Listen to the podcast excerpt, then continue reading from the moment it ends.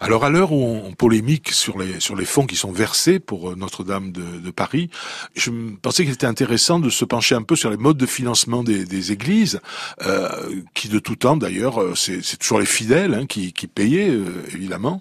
Et j'ai trouvé cette tradition, cette légende de la de la construction de l'église de Sainte-Anne du Castelet avec la cadène. Alors cette cadène, c'est-à-dire c'est une chaîne, eh bien elle aurait été donnée par Sainte-Anne qui serait apparue à un bûcheron du Castellet qui s'appelait euh, Barthélemy et euh, la Sainte Anne, Sainte Anne qui est la mère de la Sainte Vierge, lui aurait dit euh, tu vas me construire une église là ici à mon nom, Sainte Anne du Castellet.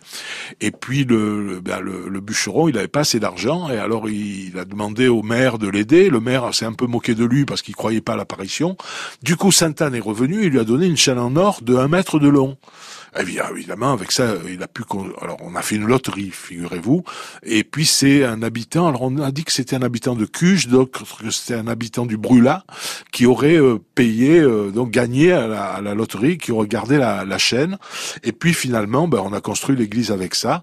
Et cette chaîne qui était dans l'église est devenue miraculeuse. On s'en servait surtout lorsque une femme était en train d'accoucher pour euh, lui calmer ses douleurs.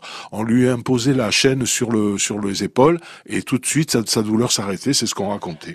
Alors on raconte aussi une, une chose, c'est que il était passé un jour un, un, un homme, un soldat, un, militaire à cheval, et puis euh, voyant euh, la construction de la chapelle, il s'était moqué des ouvriers. On ne sait pas trop pourquoi.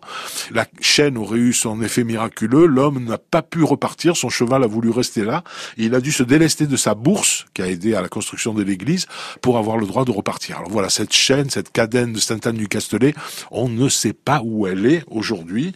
Il y avait dans un article du journal en 1979, on disait que la cadène était toujours conservée dans l'église. Je n'ai pas pu en avoir la confirmation. Si vous avez des informations, je suis preneur.